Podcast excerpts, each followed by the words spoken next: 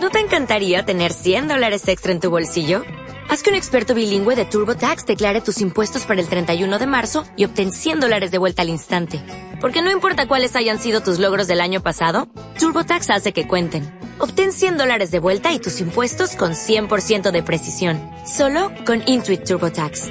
Debes declarar para el 31 de marzo. Crédito solo aplicable al costo de la presentación federal con TurboTax Full Service. Oferta sujeta a cambios o cancelación en cualquier momento.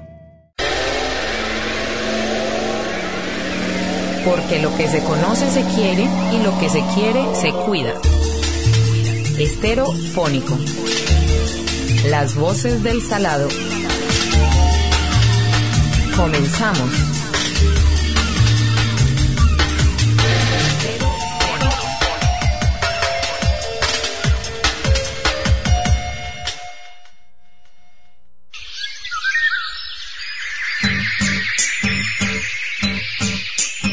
El estero El Salado recibe agua por escurrimientos y por flujo de los arroyos Contentillo, La Virgen y Agua Zarca, y su conexión al océano es permanente a través de un canal de aproximadamente 20 metros de anchura, 3 metros de profundidad y 2 kilómetros de largo.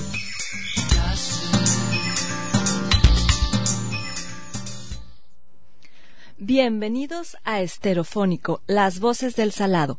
Les saludamos desde Red Radio Universidad de Guadalajara, Isabel Cárdenas, que soy coordinadora de uso público en el área natural protegida Estero el Salado. Hola, buenos días a todos. Jaime Torres, director del área natural protegida Estero el Salado.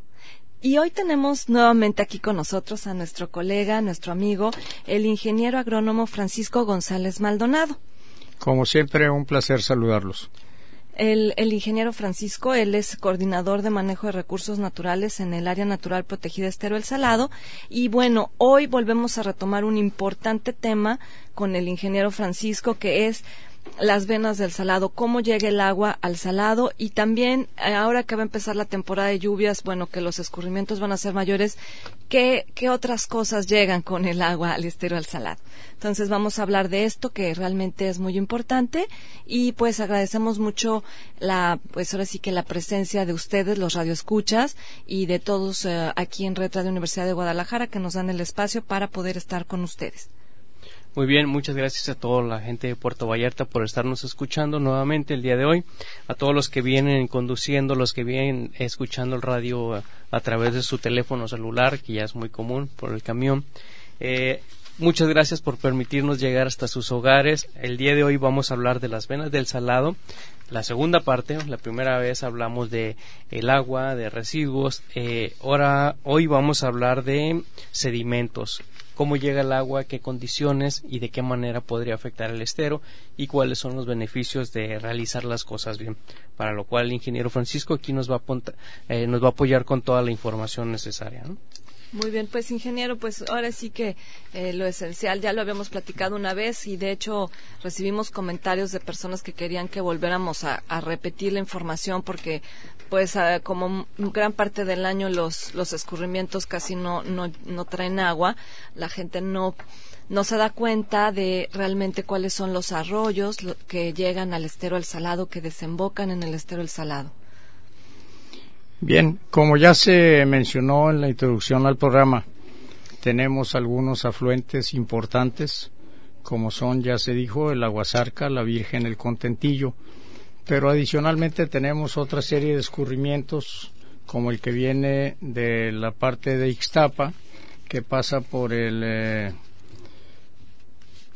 la planta de tratamiento de aguas residuales Norte 1 y otros escurrimientos que nos permiten el ingreso de agua dulce al estero del Salado. Ya se mencionó que nuestro canal principal, que tiene 20 metros de anchura y 4 o 5 metros de profundidad, es el que nos eh, surte de agua, de mar de agua salada, primordialmente para darle vida a lo que es el sistema de manglar. El agua dulce, bueno, el agua dulce en temporal de lluvias nos sirve para refrescar los alrededores del estero y para bajar un poco la salinidad de el agua de mar que nos ingresa por el canal principal. Por estos eh, arroyos realmente lo que nos llega aparte de agua es basura sobre todo en temporal de lluvias por arrastre, por lo que volvemos a convocar a todos los amigos que viven en el transcurso de estos arroyos para que pues no arrojen la basura en los lechos de los mismos. Algunos de ellos ya están canalizados, prácticamente todos los arroyos han sido ya urbanizados y debemos de estar muy pendientes de que las secciones en donde se han revestido los mismos pues nos permitan encauzar y que el flujo de agua sea suficiente para que no podamos tener inundaciones en los eh, fraccionamientos aledaños. Es el caso de el arroyo El Contentillo, en donde actualmente se está construyendo un muy deseado puente vehicular en las calles Mar Adriático y Compostela, lo cual nos va a permitir tener un mejor flujo de agua hacia el estero y sobre todo proteger a los fraccionamientos de villas del mar, de los portales, villas del puerto y jardines del puerto de las inundaciones que cada uno de los años anteriores han, han padecido. Claro, y bueno, eh, definitivamente nos, en alguna ocasión usted, ingeniero, ya nos había mencionado la trayectoria, ahora sí que del agua por todas las colonias que pasa antes de, llegar al estero. En el caso del contentillo, o bueno, algún, alguno de, o la Virgen, nos podría decir así para que más o menos se dé cuenta la población cuál es la, la trayectoria de esta agua, porque, o sea, todas las colonias que visita antes de llegar al estero y por ende todas las colonias que pueden aportar no solo pues sus, sus residuos al, al estero el salado. Es muy larga la lista, pero la vamos a referir. El contentillo viene de aguas eh, aguas arriba del, de la parte alta de la montaña y el primer fraccionamiento que toca es Vistas del Mar. Sigue transcurriendo por Vista Dorada, Joyas del Pedregal, Brisas del Pacífico, Lomas del Calvario, Loma Bonita, El Calvario, Rancho Alegre, Las Arboledas, Los Portales, Jardines del Puerto, Villas del Mar, y cruza la avenida Politécnico y nos entra exactamente por en donde está la subestación eléctrica de la Comisión Federal de Electricidad. Ese es el punto de contacto ya directamente con el estero. Como pueden ver, pues es un cúmulo de colonias, es la mitad de Puerto Vallarta y no simplemente el contentillo está urbanizado, también el arroyo de la Virgen. El arroyo de la Virgen nace a un costado del sur del campo de golf, que está en la parte alta, y transcurre por Lomas de San Nicolás, Palma Real, El Salitrillo, la 12 de octubre, Lomas y el eh, Palmar del Progreso, Lomas del Medio, Morelos y Pavón, La Floresta, Los Portales, la calle Alcatraz, que sale junto al rastro, por la Politécnico Nacional y entra por la colonia Guasarca hacia el estero. Esto nos eh, surte de agua la parte alta sureste de, del estero del Salado. Digamos a la altura del rastro, por así decirlo. Exactamente aunque esas colonias que acaba de indicar son las que directamente eh, pasa el arroyo, porque veo aquí en la imagen eh, satelital que hay otras colonias que también indirectamente vierten sus aguas a, este escurrimiento, eh, que son bastantes. Sí, la cuenca de hecho es pues prácticamente toda la zona. Lo que mencionamos es son las colonias por donde exactamente transcurre y pasa prácticamente por el medio de las mismas eh, estos, afluentes. Nos falta el Aguasarca, que también eh, es un eh, arroyo importante. Este nace en Laguna del Valle, pasa por las colonias del Villar, Palmar del Progreso, la Magisterio, Copa del Rey, la Hipódromo y la Floresta. En la Floresta tenemos un venero que está precisamente a pie de la primaria Crisantemo, que está en las calles Crisantemo y Clavel. Este venero nos permite tener un eh, hilito de agua prácticamente todo el año que nos llega directamente al estero. Este sale por el costado norte del rastro. Es un canalito que podemos ver ahí en el cruce del semáforo y que pues se antoja que es un canal grande, pero para el volumen de agua que tiene que desalojar, pues es un canal que se antoja realmente muy pequeño. este arroyo nos eh, surte de agua dulce la parte alta sureste del estero El Salado.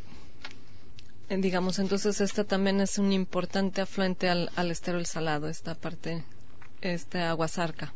Por supuesto, son eh, arroyos temporaleros que, bueno, nos permiten disponer de suficiente agua dulce en temporal de lluvias. Sin embargo, hay un tema que nos preocupa sobremanera que es el tema del asolvamiento de los arroyos. Si ustedes se dan cuenta, en tiempo de secas, pues el nivel de los arroyos está mucho, muy arriba respecto a cuando en temporada de lluvia se desalojan. Esto lo podemos ver, por ejemplo, cuando el ayuntamiento hace la limpieza de los mismos, como cada vez los taludes que están a los lados, que es a donde se deposita toda la arena que se extrae, pues cada vez son mayores. Esto nos preocupa porque pues aunque se deposite y se limpie el arroyo y se deposite la arena en los taludes, pues a la hora de la temporada de lluvias esta arena vuelve a bajar. Pero bueno, lo que más nos mortifica y nos preocupa es la causal precisamente de este asolvamiento de los arroyos. Se está dando una deforestación en la parte alta de la montaña, que es en donde inicia el transcurso del agua que recibimos acá en la parte baja y esto hace que se modifiquen los coeficientes de escurrimiento. Los coeficientes de escurrimiento y los coeficientes de absorción de agua, lo que implica el aumento de velocidad del agua en las escorrentías y la disminución en los mantos freáticos. Esto es, cada vez tendremos agua más rápido, con mayor asolvamiento probablemente de menor calidad y seguramente que esto nos permite formar unos callos en las entradas de los arroyos al estero del Salado. Estos callos cada vez se van a ir incrementando y van a ir modificando los niveles del estero. Obviamente en la parte alta y en el transcurso de los arroyos se aumenta la erosión, hay un mayor arrastre de sedimentos finos, mismos que estamos recibiendo en el estero. Esto hace que se modifique la topografía en la parte baja y al cambiar los niveles, la parte más baja es el estero, al cambiar los niveles, pues recordemos que hay una gran sensibilidad en cuanto a la zonificación del manglar, cuyos eh, niveles son apenas de unos cuantos centímetros. Eh, obviamente, mayor velocidad, hay mayor arrastre de basura, mayor arrastre de contaminantes, y hay la probabilidad de una mayor incidencia de inundaciones. No, pues sí, sí es tremendo esto que menciona, ingeniero, sobre todo esto de la deforestación, porque pues eh, digamos que todos de alguna manera contribuimos este pues de ahora sí que de pelar el o de cortar talar la vegetación cercana a, a, donde habitamos. Entonces, es eh, algo que debemos reflexionar y, y, en qué manera se podría reforestar nuevamente la cuenca alta. Esa sería alguna, una, algo que deberíamos de poner sobre la mesa. Una acción común que, que realizamos muchos de los ejidatarios, o no solo ejidatarios, sino poseedores de tierra, eh, en todo el país, no solo en Puerto Vallarta, es que previo al inicio de lluvias, si contamos con un terreno, por muy pequeño que sea, siempre tratamos de quemar, de eliminar la vegetación que se encuentre para evitar que luego esté lleno de, de hierba, le llaman, ¿no? de vegetación. Y esto realmente afecta la estabilidad del suelo, queda muy erosionable. Toda la raíz que se encuentra eh, en el suelo que, y que está compactando, en este caso, el sedimento, eh, y que la mantiene ahí, pues es dañada la raíz, es eliminada, entonces el suelo queda muy poroso. Muy flojo. Sí, muy, poroso. Entonces cualquier viento, cualquier lluvia eh, arrastra todos estos sedimentos y siempre van hacia los arroyos. Y si están dentro de la microcuenca del estero, seguramente van a terminar cercano del estero. Afortunada o desafortunadamente, las personas que viven ahí cerca eh, en Villa Las Flores, perdón, este, en el, cerca del Contentillo, en esa colonia, ahí por la subestación eléctrica hay un quiebre en ese arroyo que permite que el sedimento ahí se acumule. Eh, y bueno, la consecuencia es que se suben los niveles y esto causa que o podría causar la posible inundación de la colonia, que ya ha sucedido algunas veces, ¿no? Claro, el problema de la forestación en la cuenca alta eh, es adicional en cuanto a que los ganaderos hacen quemas en cerros con pendientes mayores a 30 grados. Esto quiere decir que pues en la primer tormenta se viene todo ese sedimento hacia la parte baja. Y luego, por otro lado, cada vez son menos las áreas agrícolas que se están sembrando en la parte alta de la cuenca y esto significa una mucho menor infiltración y una mucho menor recarga en los mantos freáticos. Recordemos que debe de haber un balance muy exacto entre la recarga del acuífero porque estamos en la línea de costa.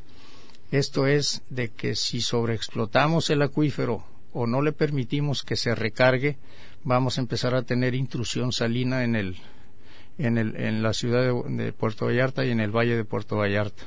Que bueno, de hecho no es un valle, es un delta. Es un delta formado precisamente por el río Meca.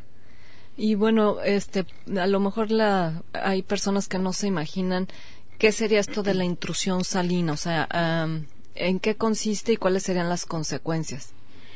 Recordemos que el acuífero se recarga, tenemos agua en el subsuelo.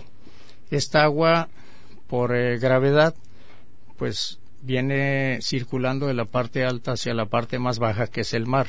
Esta agua, a fin de cuentas, se viene descargando en la, en la línea de costa.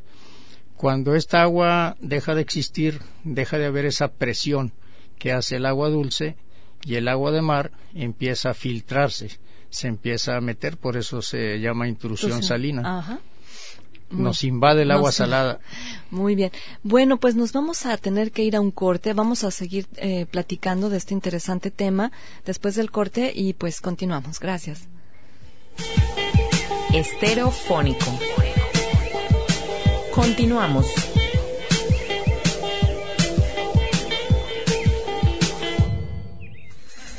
Conservando la biodiversidad de nuestras costas.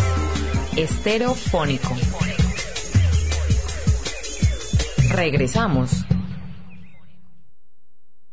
Gastan en incentivar el cultivo. Hola, regresamos a Esterofónico, las voces del salado. Estamos aquí eh, platicando con el ingeniero Francisco González Maldonado la segunda parte de las venas del salado, de dónde viene el agua que nos llega al estero al salado y además, bueno, qué, qué más trae el agua y qué implicaciones tiene todas las acciones que, que hacemos de deforestación y dejar nuestros residuos en la calle, qué acciones tiene directamente en el estero al salado. Hemos hablado un poco de esto y pues seguimos con el tema, ingeniero. Bien, nos complace sobremanera que el Ayuntamiento de Puerto Vallarta atienda con mucha eficacia la limpieza de los arroyos antes del temporal de lluvias. Eh, para esta temporada prácticamente ya concluyó la limpieza de los arroyos, en donde no solamente el interés es de que se rescate la basura del lecho de los mismos, sino que se desasolven para darle mayor capacidad al cauce. Eh, curiosamente, esto debería, alguna gente piensa de hacerlo la Comisión Nacional del Agua.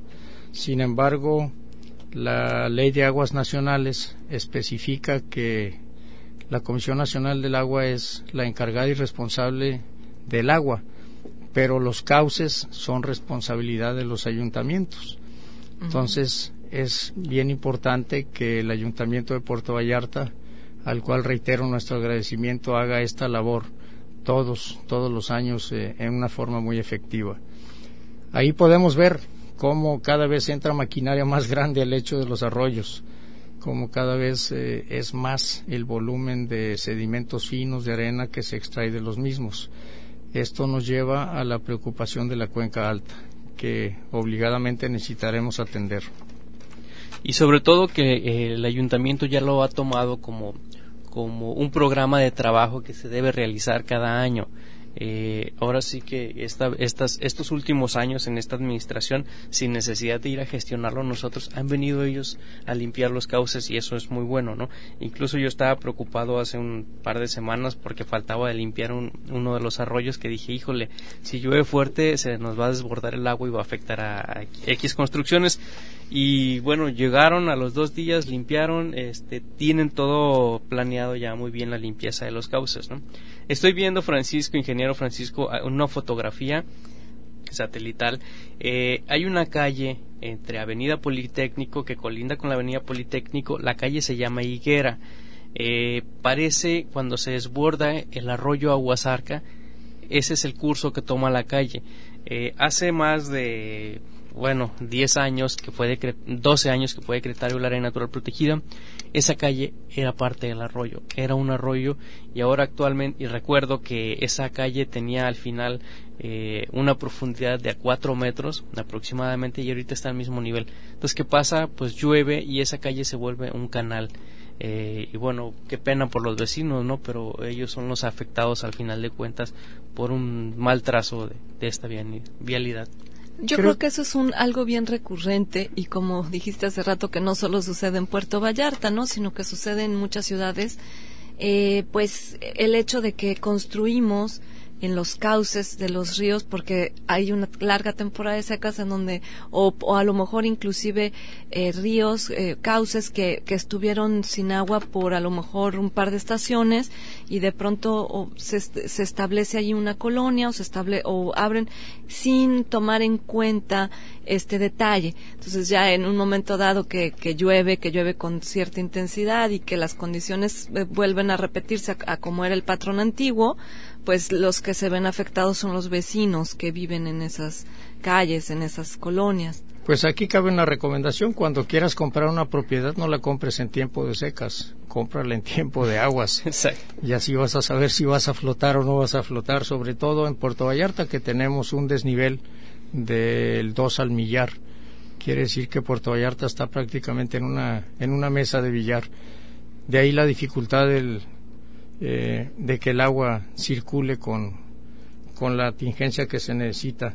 El artículo 7 de la Ley de Aguas Nacionales declara de utilidad pública la protección, el mejoramiento, la conservación y la restauración de las cuencas hidrológicas, de los acuíferos y de los cauces. Esto quiere decir de que es una utilidad pública el conservar los cauces, inclusive en la reglamentación municipal, en el caso de Puerto Vallarta y en el de la mayor parte de los municipios del país, hay una prohibición a modificar los cauces. Esto quiere decir de que cuando se va a urbanizar el transcurso de un cauce, pues habrá que canalizarlo, habrá que respetar el mismo cauce, porque muchas veces se les ocurre desviarlo y seguramente que eso va a traer alguna consecuencia seria en, en, un futuro si no se hace con toda la el estudio hidrológico hidráulico del, del caso.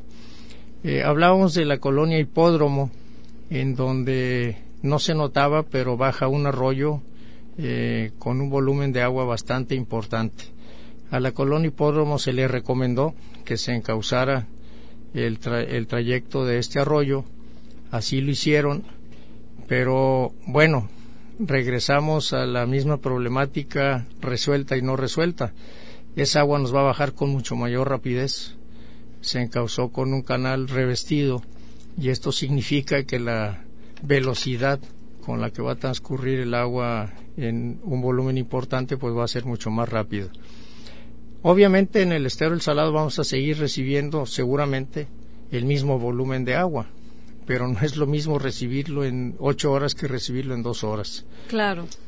Esto nos debe de preocupar y nos debe de hacer eh, la recomendación para que las áreas de planeación pública de los ayuntamientos atiendan con mucha precisión esta situación de la canalización de los escurrimientos naturales, si es que los quieren convertir en eh, escurrimientos artificiales.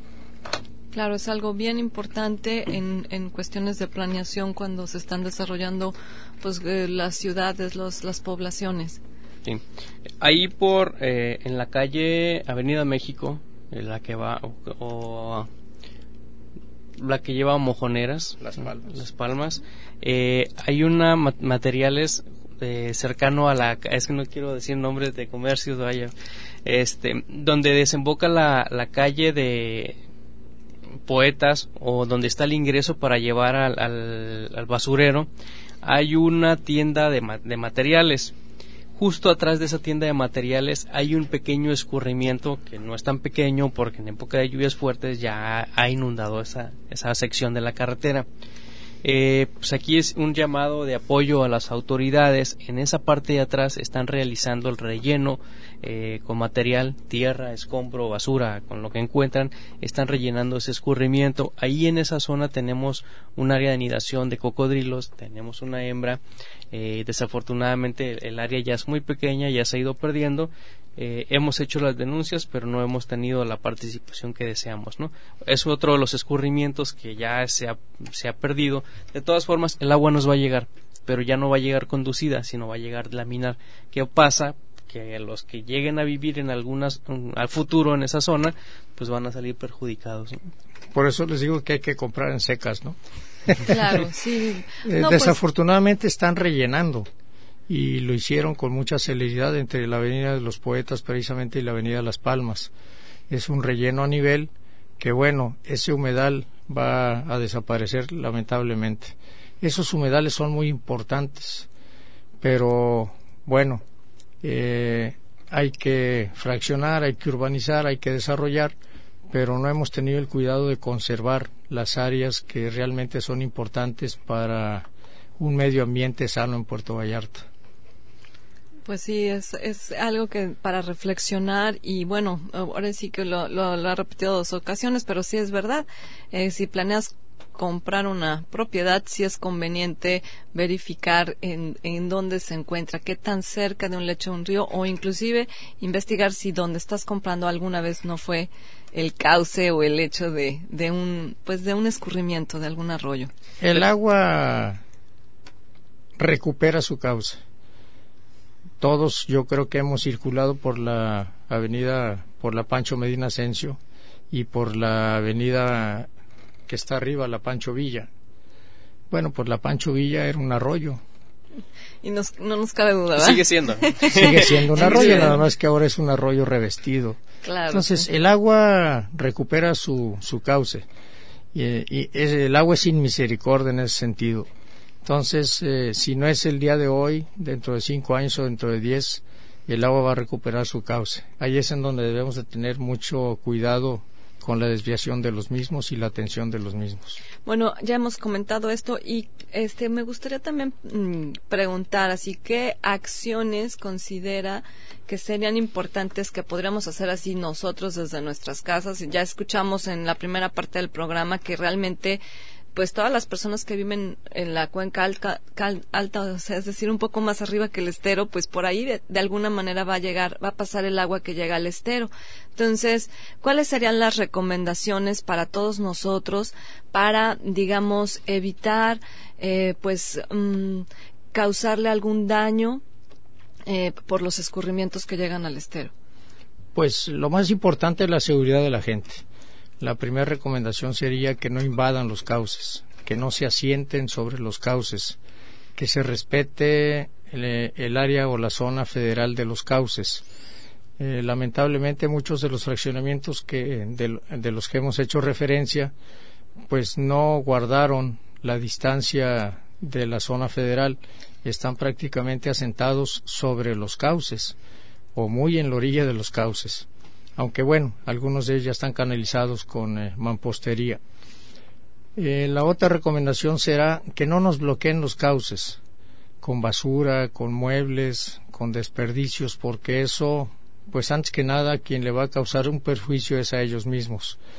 Y bueno, nos va a permitir trabajar un poquito más para hacer la recuperación de todos esos sólidos, de toda esa basura que nos llega al estero. A estas fechas, a partir de enero, hemos recolectado en la circunferencia del, eh, del polígono del estero, no en el estero mismo, 4.2 toneladas de basura. Y Esto, todavía no llueve en serio. Y todavía no llueve. Esto quiere decir que seguimos depositando basura en las calles y seguimos pasando por la Avenida Las Flores y haciendo la bolsita voladora de basura. Que bueno, eh, son prácticas que seguramente habrán de hacernos trabajar más, pero que sí les pedimos que ya evitemos todo ese tipo de, de costumbrismos. La basura obviamente es muy inconveniente, no es tan eh, importante si nos causa o no una mayor carga de trabajo, sino que la sanidad del estero es lo más importante. Claro, eso es, eso es verdad. Y bueno, pues vamos a tener que irnos a un corte, pero regresando, eh, continuamos platicando de este interesante tema, las venas del salado. Gracias. Esterofónico. Continuamos.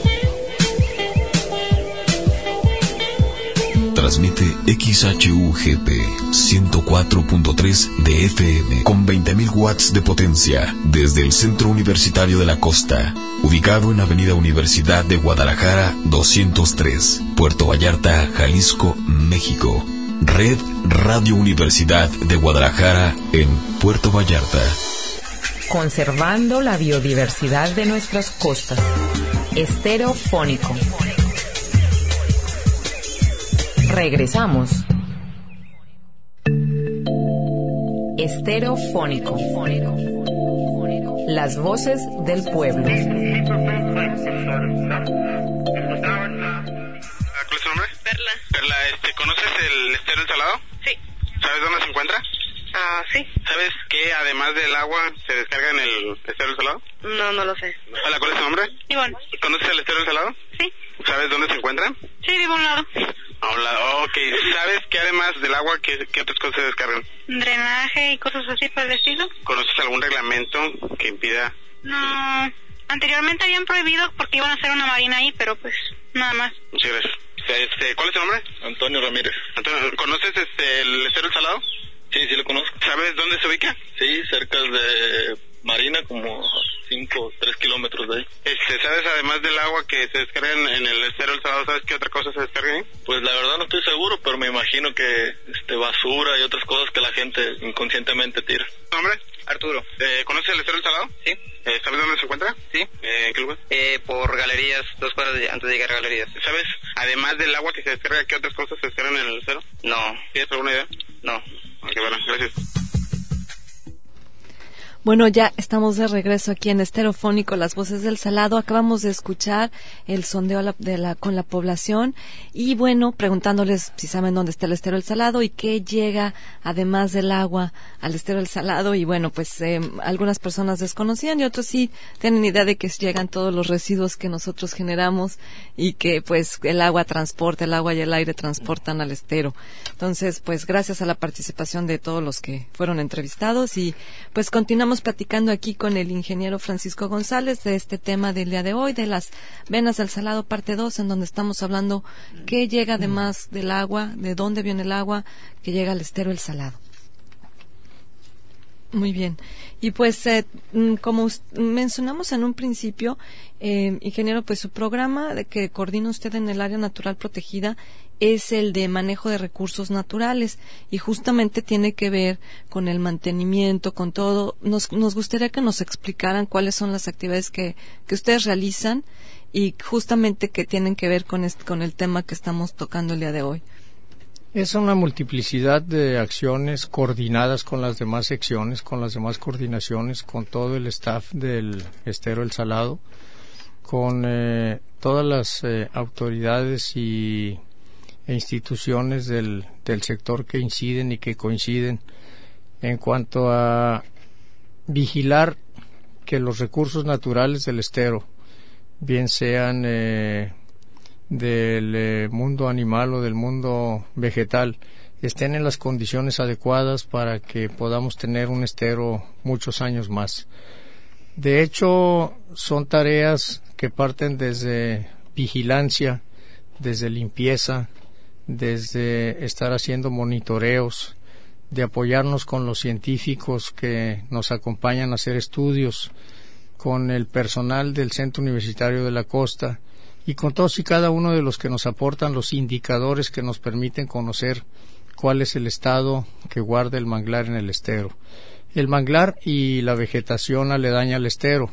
Tenemos cuatro tipos de vegetación que son fundamentalmente importantes para el equilibrio del ecosistema. Entonces, en recursos naturales eh, suena a todo, Sí, suena muy, muy así. Suena muy amplio. Sí, es, de hecho es muy amplio.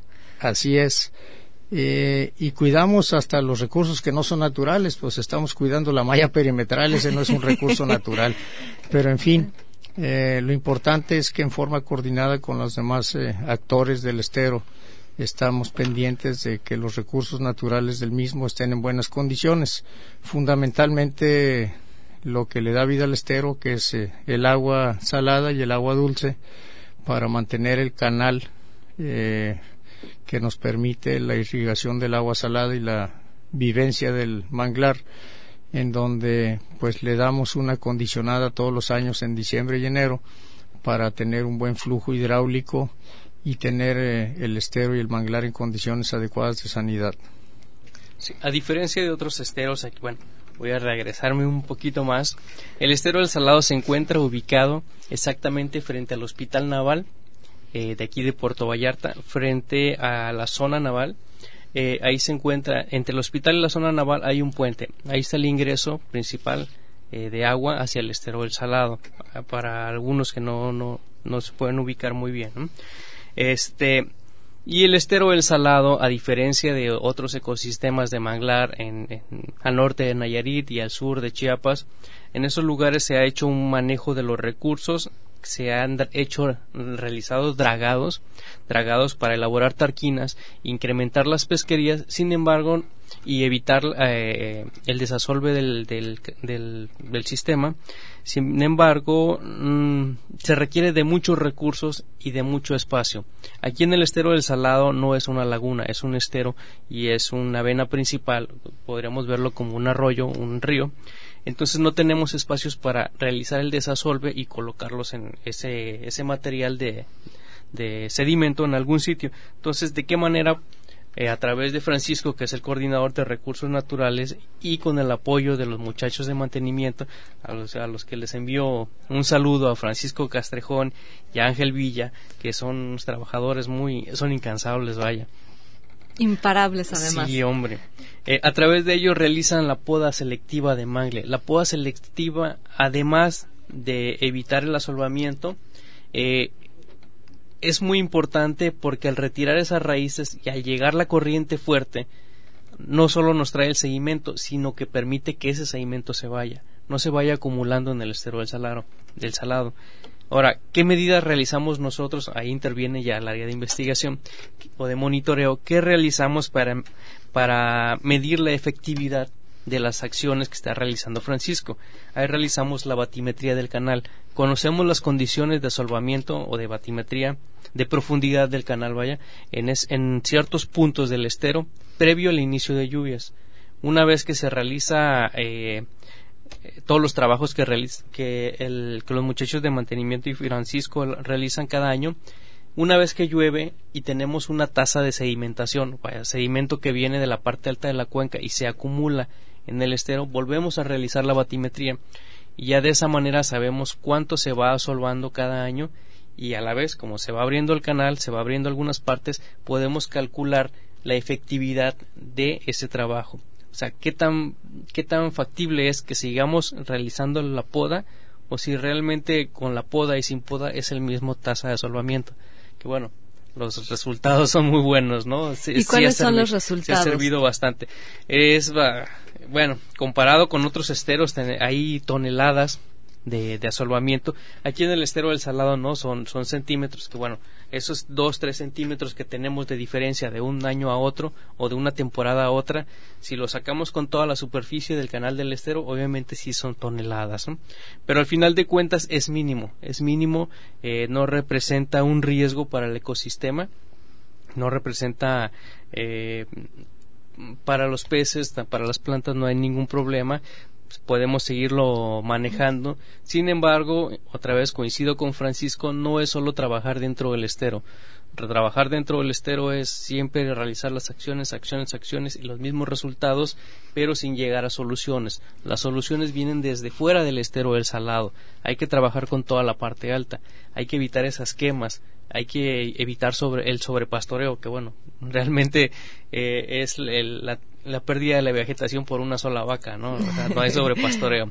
Hay que evitar la poda, hay que hay que apoyar al gobierno para que los extractores de materiales tengan un abandono de esos de esos minas por decirlos así porque ahí extraemos material que tengan un buen manejo de abandono no nada más que lo abandonen y que ahí se termine erosionando por años caso de los ladrilleros sí entonces todas esas acciones por fuera nos van a, solucionar, nos van a beneficiar dentro del mismo estero, el manejo. Al final el trabajo lo vamos a venir realizando, pero vamos a tener mejores resultados.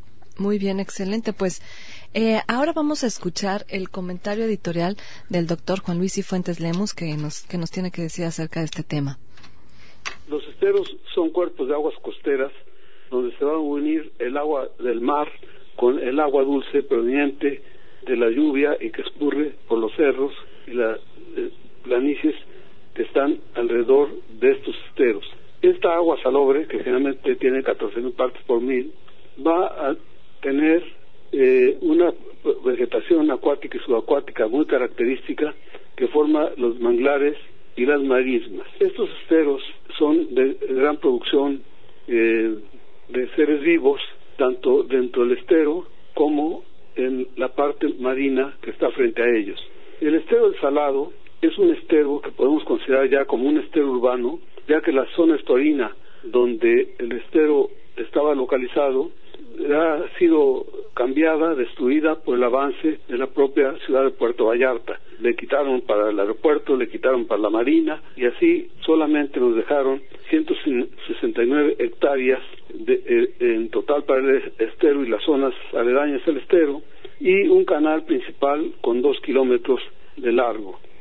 la su conexión permanente con el mar está en buenas condiciones, pero el problema que tenemos es que con el crecimiento urbano ha habido eh, una, una gran presión sobre el estero salado, primero con actividades agrícolas, pero ahora con este crecimiento urbano que parece que no se detiene y por lo tanto el estero empieza a recibir fuertes presiones que tenemos que cuidar, como seguramente ya se trató en este programa, de que la conexión de agua dulce siga llegando al estero y esto asegure que también el agua marina, esto hagan de cuenta que es un émbolo de una inyección, empuja, sale el embo y luego el agua marina regresa y así está constantemente teniendo cambios. En época de lluvias, por desgracia, mucha del agua que nos está llegando, que viene de las diferentes colonias, de diferentes poblaciones, no nos está llegando con las características naturales que debería tener, ya que la gente, por desgracia, y las fábricas y toda la industria tira desechos y nos está llegando o nos llega bastante contaminada por estos desechos. Tenemos este, seguramente que hacer cálculos para poder asegurarnos que el agua dulce nos llegue y así el estero mantenga, repito, la entrada de agua de mar y mantenga sus condiciones. En muchos esteros, cuando pegan los ciclones, que nos molestan mucho a, los otros ciudadanos, para los esteros pues es una renovación de agua muy importante, así como también cuando llegan fuertes cantidades de agua dulce, esto le va a dar una vida al estero. Creo que hay que subrayar esto para que la ciudadanía nos ayude a conservar su estero, que no es de ningún político, menos de ningún desarrollador, sino es propiedad de la población de Vallarta. Sigamos teniendo un estero verde y así vendamos no solo como los vecinos de playa, sol y playa, sino verde, sol y playa. Ojalá nos ayuden a conservar nuestro estero. Gracias. Estero fónico. Continuamos.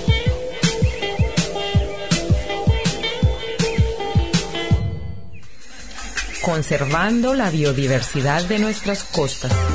Estereofónico. Regresamos. ¿Sabías que todos los meses CEPAL realiza los estudios de la calidad de agua que ingresa al área natural protegida Estero El Salado? Bueno, estamos aquí de regreso ya en la parte final de Esterofónico, Las Voces del Salado. Hemos estado conversando con el ingeniero Francisco González Maldonado acerca de, bueno, la segunda parte del programa Las Venas del Salado, que ya habíamos tenido alguna ocasión, pero en esta ocasión hemos reforzado esta información con eh, también la información de qué más llega al estero del Salado junto con el agua.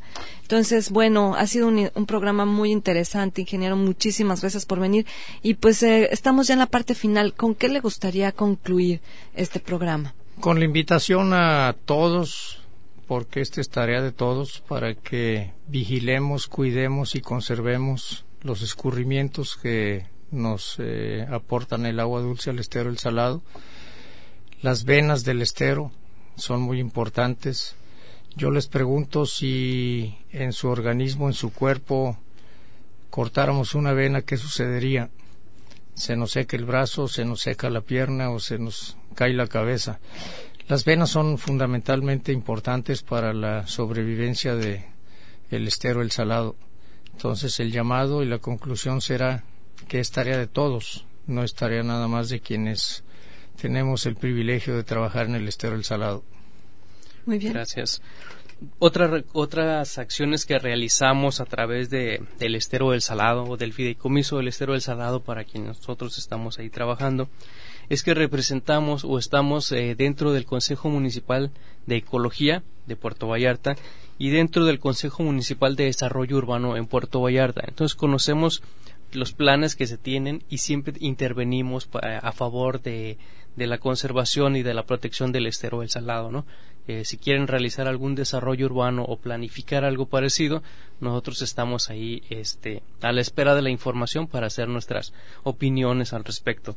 Y Isabel, muchas gracias Francisco, muchas gracias nuevamente por habernos acompañado. Un pues, placer. Pues, bueno, antes de despedirnos yo este, tengo algunos comentarios que hacer y definitivamente muchas gracias este, por toda esta información que fue plasmada hoy. Esperamos reflexionemos acerca de esto, de lo que hablamos hoy, de, de, todo lo, de todo lo que repercute el hecho que nosotros dejemos residuos afuera de nuestras casas o que los tiremos en, en la avenida por la que vamos circulando. En fin, todo esto que, que de alguna manera tarde o temprano llegará al estero o al mar, ¿no? Con todo lo que esto implica, además de lo que hablamos de la deforestación y todo esto de los asolvamientos, que fue realmente muy interesante y que espero que sirva de reflexión. Pero bueno, ahorita me gustaría, Jaime, que tú también agradeciéramos a todas las personas que participaron con nosotros el día martes pasado, el Día Mundial del Medio Ambiente, que visitaron las instalaciones del, estero en Puerta 4, que está justamente enfrente del Hospital Naval, porque pues realmente fue un, un día muy, pues muy, muy bonito en donde pudimos compartir pues parte de lo que hacemos de nuestro trabajo y además tuvimos la oportunidad de conocer a las personas que participaron en el concurso de fotografía Puerto Vallarta y su gente y que también les agradecemos muchísimo su participación a todos y felicidades nuevamente a los ganadores que espero que hayan disfrutado del evento. Eh, no sé si tú quieres comentar algo al respecto. No, no, no. Muchas gracias a todos ellos por haber participado. Bueno, pues eh, también tenemos eh, eh, que comentarles que, como saben, pueden hacer visitas al estero El Salado. Tenemos el proyecto Aventúrate en el Salado, que es un proyecto ecoturístico, o sea, se puede visitar de lunes a viernes en, a bordo de la embarcación aventurera. Las salidas son a las 9, a las 11 y a las 3 de la tarde. Es necesario que hagan su reservación. Para esto, pues, pueden marcar al 22 6 28 78 o bien escribir un correo pidiendo información y, su, y, solicitando la fecha que ustedes desean ir a reservas arroba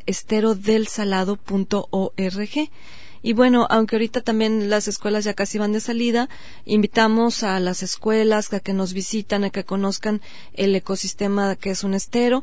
Puede ser también visitando el canal o bien puede ser eh, que nos visiten eh, a un sendero que también tenemos para visitas. Entonces también lo mismo es que se comuniquen y hagan su reservación al, a los números que ya mencioné, al número que ya mencioné, el 628 22 628 78 o a reservas arroba estero del salado punto org. ¿Algo más? No, pues muchísimas gracias entonces aquí a Red Radio Universidad de Guadalajara que nos permitió eh, ahora sí que estar en contacto con ustedes. Eh, muchas gracias a Juan Estrada que estuvo en controles y bueno a todo el equipo de controles que nos está ayudando, eh, a Chepe en producción y por supuesto un, un especial agradecimiento a Karina Macías, la directora de Red Radio Universidad de Guadalajara aquí en Puerto Vallarta. Gracias. Conservando la biodiversidad de nuestras costas. Esterofónico. Las voces del salado. Hasta la próxima.